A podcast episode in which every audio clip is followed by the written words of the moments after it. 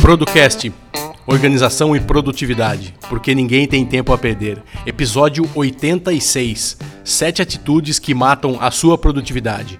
É isso aí, seja muito bem-vindo aí mais uma semana é, ao podcast e ao Producast.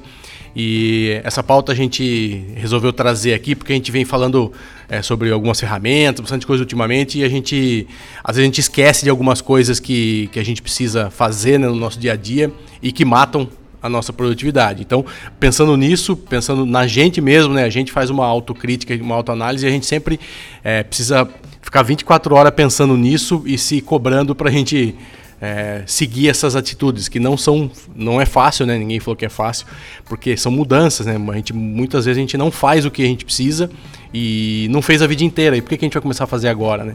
Então é isso que a gente queria trazer aqui como reflexão. Você precisa começar a fazer. E se você quiser fazer as sete atitudes a partir de hoje, você não vai conseguir também.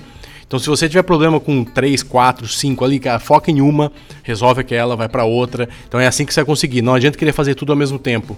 Então, às vezes demora tempo, muito tempo, para você conseguir é, passar uma barreira dessa. Então, mas é, eu estava assistindo um vídeo ontem e o cara falou: quem os fracos têm vitórias curtas e os, os fortes têm coisas longas, né? Vitórias longas. Então, vale mais a pena você demorar para arrumar isso e depois você é, desfrutar disso a vida inteira do que você ter uma vitória hoje e amanhã você voltar ao, a estacar zero de novo. Então não adianta. É, só porque vai demorar não, não tem problema.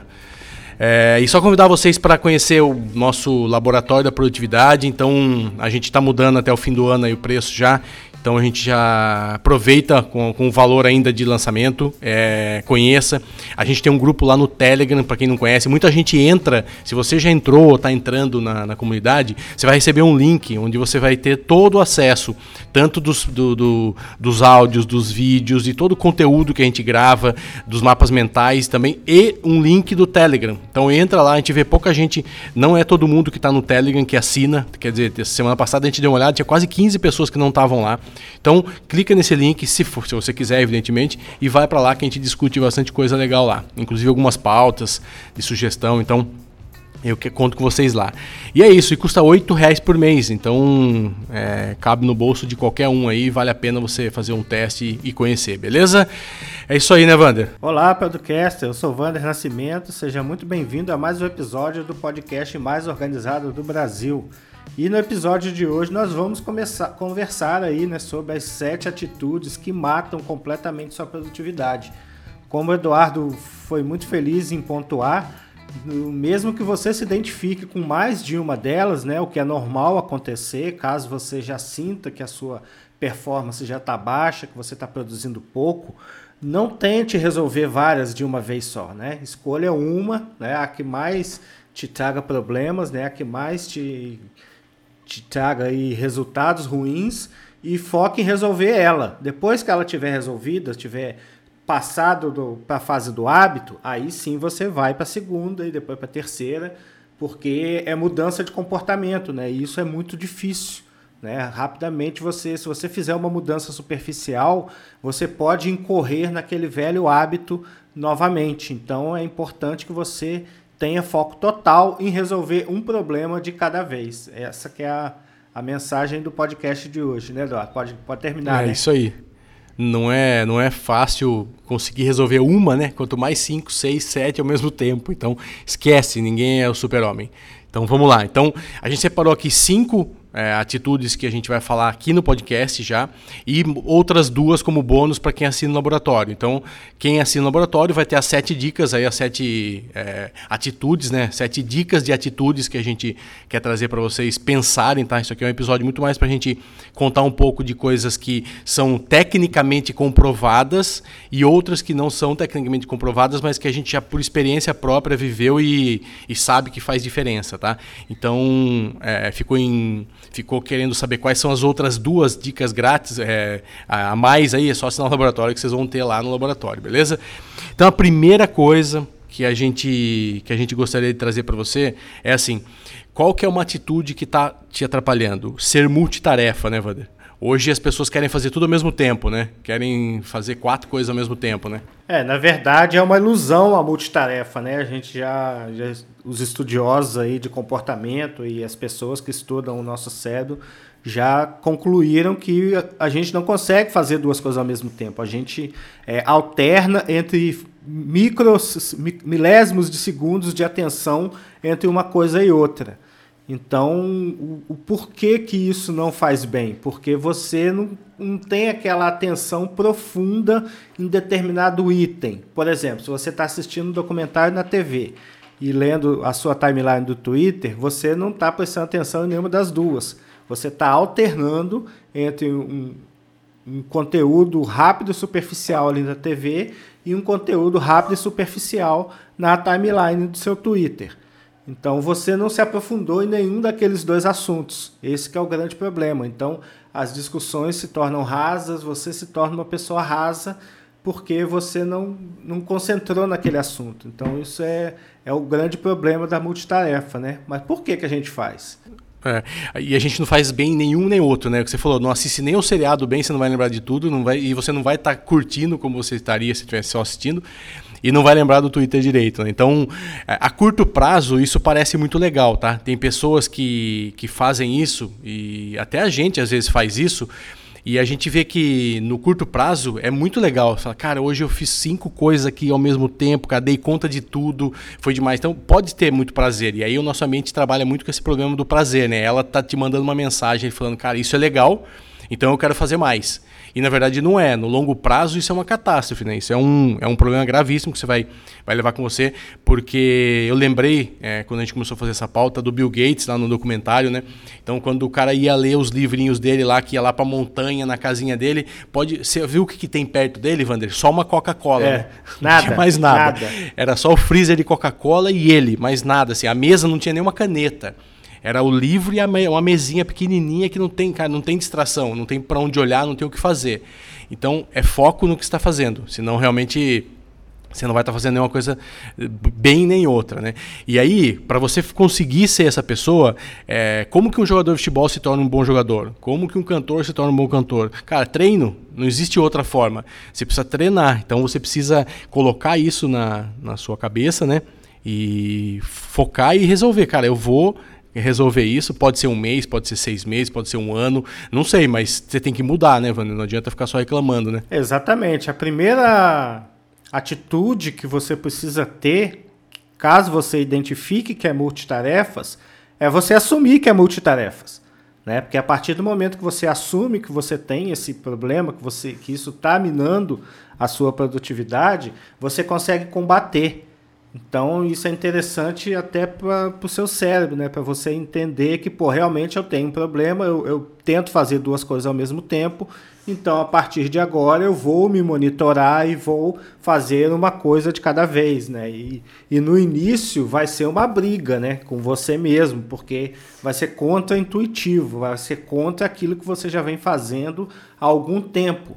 Então você vai precisar aí de uns seis meses, um ano que seja para conseguir transportar essa, essa sua atitude negativa, deixá-la guardada lá e colocar que você é, é, foco laser em uma coisa só de cada vez.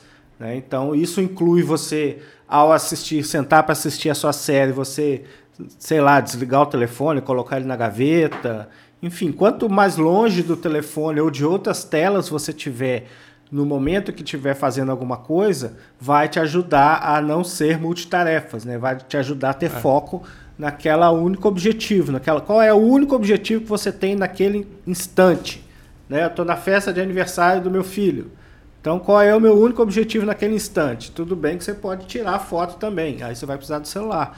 Mas seu único objetivo naquele instante é, é se relacionar ali com os convidados. E só isso, você não vai ficar lá, né? Então isso tem tempo para ficar no celular. Exatamente. E eu, eu era assim, eu gostava muito de assistir televisão com outra fazendo outra coisa ali e tal. E o que que eu fiz? Isso que você falou, eu deixo longe hoje. É, deixa um lugar que é não está ao alcance, simples. Se tiver ao seu alcance, você vai ficar atentado a fazer aquilo. Então, tira, deixa longe, beleza? Então essa é a primeira É, você pode até estar tá pensando que você é multitarefa e eu não sou, mas não tem a ver com, com individualidade, tá? Isso que tem a ver com a natureza do ser humano. Então, ninguém é. Você pode fazer coisas ao mesmo tempo.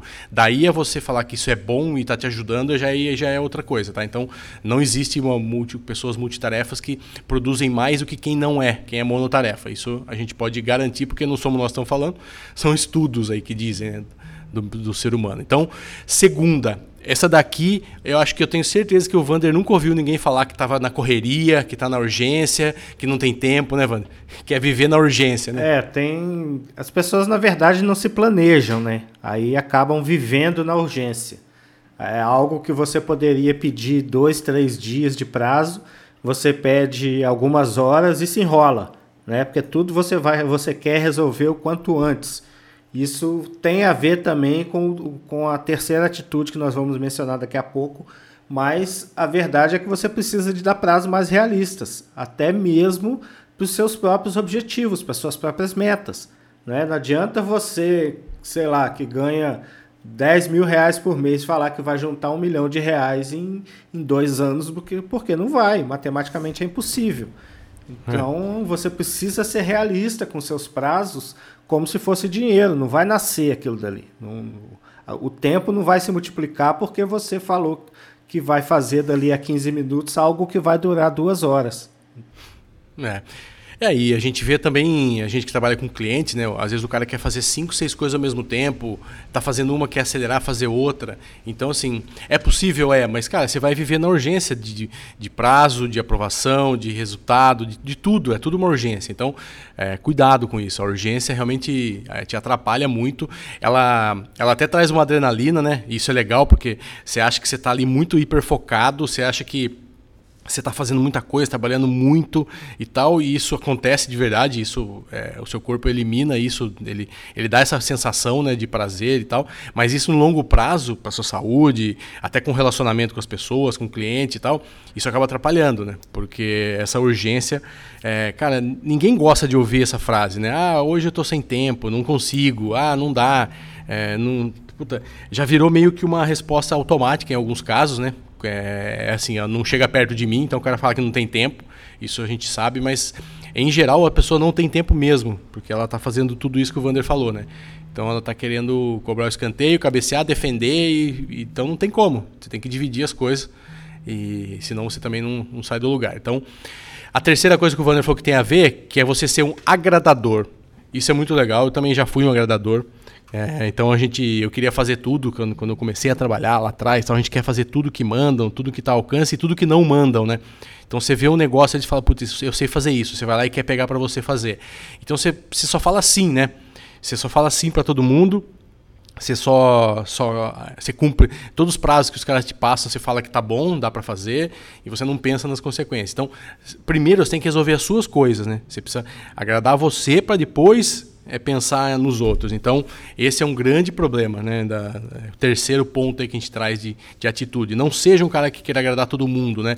Isso não tem nada a ver com educação ou falta de educação, tá? Entenda bem que é agradador é uma pessoa que tá lá só para agradar mesmo, independente de objetivo, do resultado e tal. Então, cuidado com isso, né? Você, você conhece algum agradador aí, Wander? Há vários. Existem vários agradadores, né?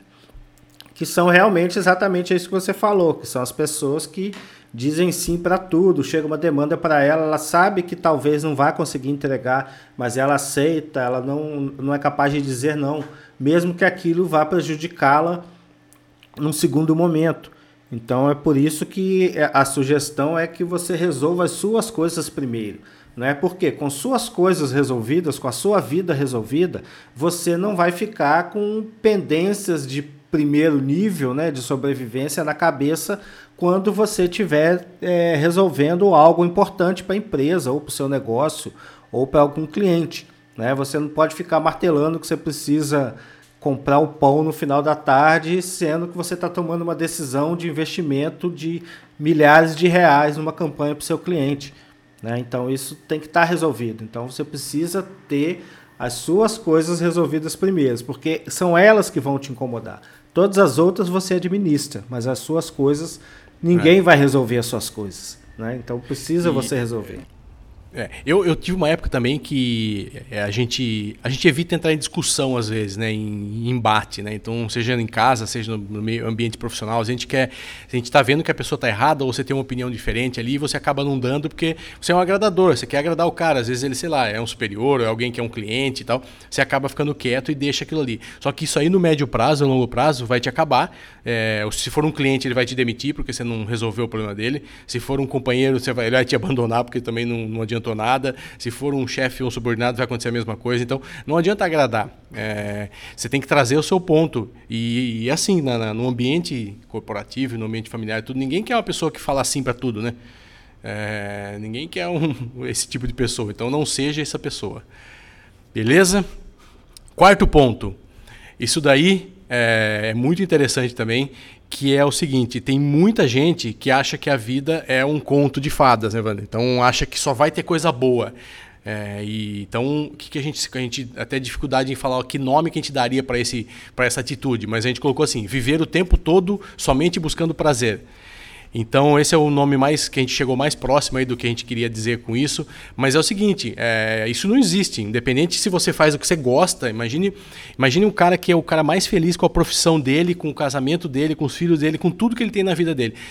Vai ser só alegria, Wander, a vida inteira? De jeito nenhum. Tudo, tudo que você faz tem tarefas que você não gostaria de fazer. Então todo projeto que você fizer, seja projeto de vida, seja projeto pessoal, seja projeto de trabalho, vai ter coisas que você gosta de fazer e vai ter coisas que você não gosta de fazer. Né? Então não é só prazer. Ah, você até assim, meio ousado aqui, mas acho que a felicidade está em, em equilibrar, né? Que que, poxa, eu sei que, que eu vou ter alguns momentos de prazer, mas para isso eu vou suar bastante, para isso eu vou ter que me dedicar, para isso eu vou ter que estudar a física que eu não gosto. Né? Então eu, eu preciso ter isso em mente para saber que eu vou alcançar algo prazeroso ali na frente, né? A famosa recompensa de longo prazo, né?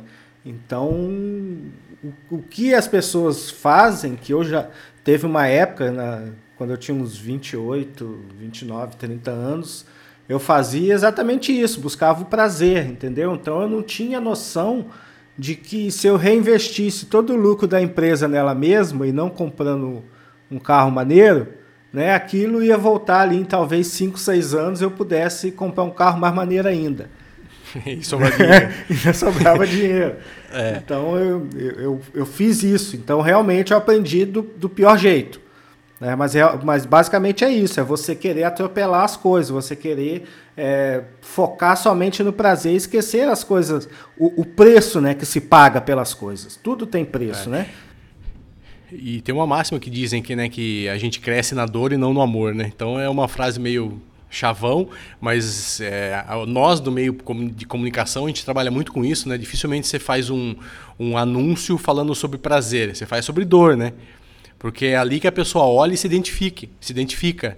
E então isso já nossa mente trabalha dessa maneira. Então o, o, pequeno prazer que é o que o Vander falou de comprar um carro, de sair, comprar alguma coisa, trocar de, comprar uma roupa nova X e tal, isso te leva a uma coisa muito no curto prazo. Então é um prazer muito pequeno, né? Mas no longo prazo isso aí cansa e, e, te, vai te deixar mal. Você vai ter, você não vai ser um cara produtivo por isso. É, te garanto que não, não, não esquece é, 100% de prazer. É, é uma utopia que não existe. Você vai ter as pedras aí, o que você tem que fazer é lidar com as pedras, só isso. Tem que saber é, trabalhar bem com isso, beleza?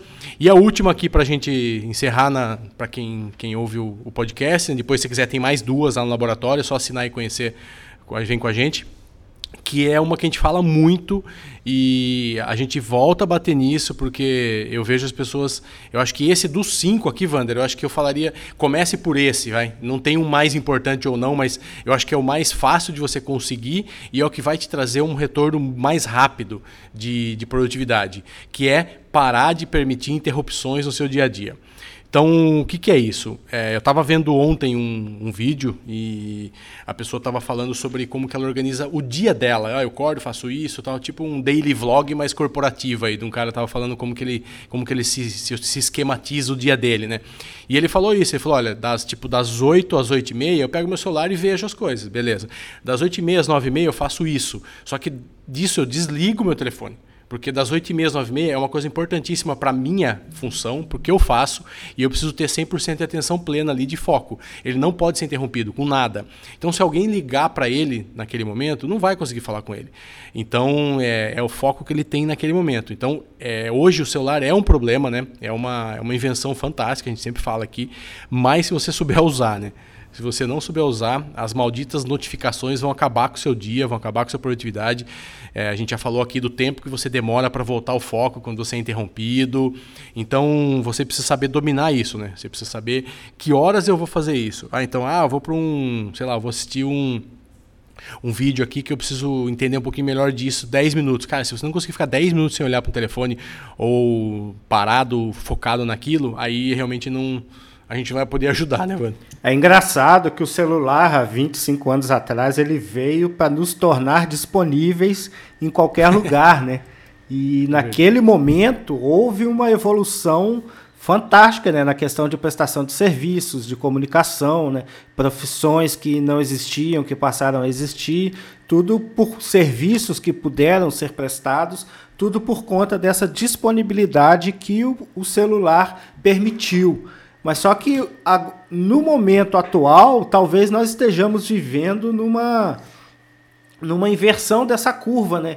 Aonde toda, toda essa informação, toda essa disponibilidade está nos atrapalhando. Né? Então o nosso dia acaba sendo interrompido muitas e muitas vezes. Porque você tem os seus grupos de WhatsApp, você tem o um grupo de família, tem um grupo no Telegram, tem o um e-mail do trabalho, e isso está tudo concentrado ali no seu celular. É impossível que isso não te notifique. Né? Então, para que você resolva esse problema de interrupções no seu dia a dia, a primeira coisa é você desligar todas as notificações do seu celular e depois você ligar seletivamente, como por exemplo, ah, telefone tocando, aí você deixa passar ah, sei lá, você se comunica com a sua família via iMessage. Então o iMessage para você é prioridade, porque dali não vão ser milhões de mensagens. O WhatsApp você já pode deixar sem notificação. Então esse trabalho com a notificação é, um, é muito individual, muito particular, mas é fundamental para que você se organize. Um dos meus, uma das minhas maiores dificuldades quando eu comecei a usar o Android há três meses atrás foi exatamente o gerenciamento dessas notificações. Agora que eu estou começando a me entender com elas, né? Que agora chega mais ou menos o que eu quero, mas em momentos como esse agora do podcast, o telefone está desligado, que eu estou gravando ele está desligado, que eu não confio. Vai que faz algum barulho, né? Então ainda não não estou bem habituado e muita vontade com essas notificações. É, e é bem diferente do iOS, porque no iOS ele vem por setup básico, zero de notificações. O Android vem com tudo, praticamente. Então ele já libera tudo. Você colocou a sua conta ali, já vem e-mail, já começa a vir mensagem, porque ele já ele habilita automaticamente isso. O default dele é isso, o, da, o, do, o do iPhone não. O iPhone é o contrário, né? Você tem que ir lá e colocar o que você quer ser notificado. Essa é a, essa é a grande novidade, a, a, diferença. E quando você tem muita coisa no telefone, cara, até você lembrar tudo, como o Vander falou, lembrar tudo que tem notificação, cara, você tem que ir lá na aba notificação, eu faço isso. Zero tudo, e aí eu vou colocando o que eu quero só, ali uma ou duas que eu quero, que é, normalmente é um Telegram, alguns grupos estão zerados, o WhatsApp, alguns grupos zerados, deixa só uma ou duas, que você sabe que pode ser realmente relevante quando alguém te chama, né? Porque e-mail eu não deixo de hipótese alguma. É lógico que a agenda eu deixo o calendário, porque são compromissos, então não fica pitando toda hora. Então eu tenho que gravar o podcast, está no meu calendário. Ele vai me avisar 15 minutos antes. Isso não tem como. Isso é legal eu ser avisado. Só que como eu já chego de manhã e já sei o que eu vou ter que fazer, eu já sei que às 9 horas tem que gravar. Então eu não vou, não é uma surpresa, entendeu? Não é uma coisa que eu vou esquecer, que vai. Então eu já cheguei, eu, eu já sabia que eu ia fazer aqui uma meia hora, 40 minutos, alguma coisa que eu precisava uh, agilizar aqui só para botar o dia para começar a rodar, e eu já tenho a gravação. Então a sua cabeça já está setup para isso. E aí uma dica essa que eu queria dar que a gente falou agora que eu lembrei. Comece o seu dia no dia anterior. É, a gente nem colocou aqui, não estava na pauta, mas como eu falei isso agora, me veio à cabeça isso. Eu vejo muita gente chegando é, para trabalhar e aí abre tal, tá, o que, que eu vou fazer hoje? Então, se você fez isso, você já começou a gastar é, neurônio, gastar tempo, gastar energia já numa hora que não deveria porque você já deveria chegar e saber o que você tem que fazer a primeira coisa, a segunda, a terceira. Então, é, se você faz isso na véspera, cara, isso não dura três minutos, eu te garanto, para você ver isso, né, Wander? Com o tempo isso fica muito natural, né? Exatamente. Você planejar o seu dia na véspera não te traz aquela pressão de você estar tá planejando o dia com o dia em andamento. É como se você estivesse trocando o pneu de um carro em movimento. Então você fazer isso no dia anterior, ele te desloca ali do, do, do, do, domínio do dia acontecendo e te coloca numa posição de observador. Então, nessa posição de observador, pelo fato de você estar no dia anterior observando para o seu próximo dia, você consegue ter uma visão global do que você vai fazer no dia seguinte. Então, o seu planejamento vai ser muito rápido. Exatamente por você, pelo fato de você não ter a pressão do dia já acontecendo e você ter que estar tá planejando ele. É, eu, eu vou dar um exemplo meu aqui prático, tá? Então eu costumo fazer isso nos domingos, planejar a semana, tá? Então eu pego é, a semana, aí demora um pouquinho mais, mas eu faço junto com a revisão. Um dia que você tá meio assim, ah, cara, hoje eu não vou fazer, hoje eu não tô afim, amanhã eu acordo mais cedo, eu acordo mais cedo, venho para cá, eu faço em casa, tem ali 20 minutos, meia hora, mas não é igual. Porque você já deveria ter acordado e está fazendo outra coisa e não planejando o seu dia ou sua semana. Então, não é a mesma coisa. Então, eu faço isso em alguns casos extremos, até eu faço isso em alguns casos extremos, até porque não dá para a gente ser 100% também é, produtivo, 100% certinho, não tem como, é impossível. A gente vai ter uns deslizes, mas a gente tem que evitar isso que, que a gente tá, o que, que a gente faz aqui, o que a gente tenta passar para vocês. É, cara, se você chegar mais próximo do que você puder disso, é melhor para você. Então, ah, de 10 vezes que eu, que eu tenho, de 10 semanas eu faço 8 certinho. Cara, tá ótimo. Você já fez 80% certo, melhor do que 10, 15, 20, né? Mas se você não tiver isso na cabeça, você não vai fazer. Então é isso, organize a sua semana e o seu dia, lógico, né? Só que o dia, cara, é assim, é checar a sua agenda. Ah, eu tenho médico amanhã às 9, eu tenho reunião às 11 e tem que terminar aquele negócio. Legal, você já, você já primeiro você já clareou na hora de você dormir o que você tem que fazer no dia seguinte. E se sobrou um tempo ali, você já pode pensar, puta, eu tenho um tempinho à tarde ali, quem sabe não dá para eu fazer aquilo e tal. Você já organizou ali, já deu uma. Não é sair fazendo, não precisa fazer nada disso. É só colocar na cabeça o que você tem é, previsto né, no, no, no, dia a dia. Isso para mim me ajuda muito. Eu sempre dou uma checada geral ali, né, Vando? É isso aí, é muito bom mesmo. Eu também costumo fazer isso no, no domingo, né? Eu organizo, organizo a minha semana e sempre no final da noite ali, antes de deitar, ali, tipo umas nove, nove e meia, eu dou uma olhada no que, que eu vou fazer no dia seguinte, para já ter em mente ali se precisar de algum, algum recurso extra, né? Eu ter tempo hábil também de providenciar, para que a tarefa seja cumprida e eu não seja pego de surpresa.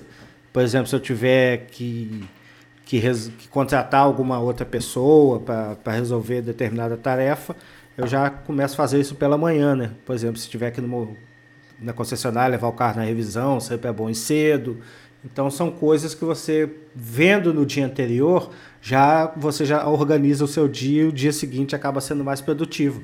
E isso é cumulativo, né? Você se organizou hoje, amanhã seu dia vai ser mais produtivo.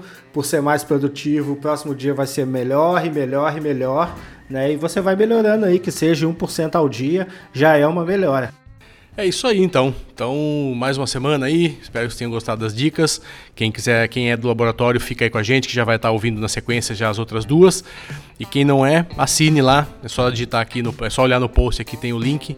É, conheça o laboratório e a gente tá lá, beleza? Uma boa semana aí, um abraço, até mais.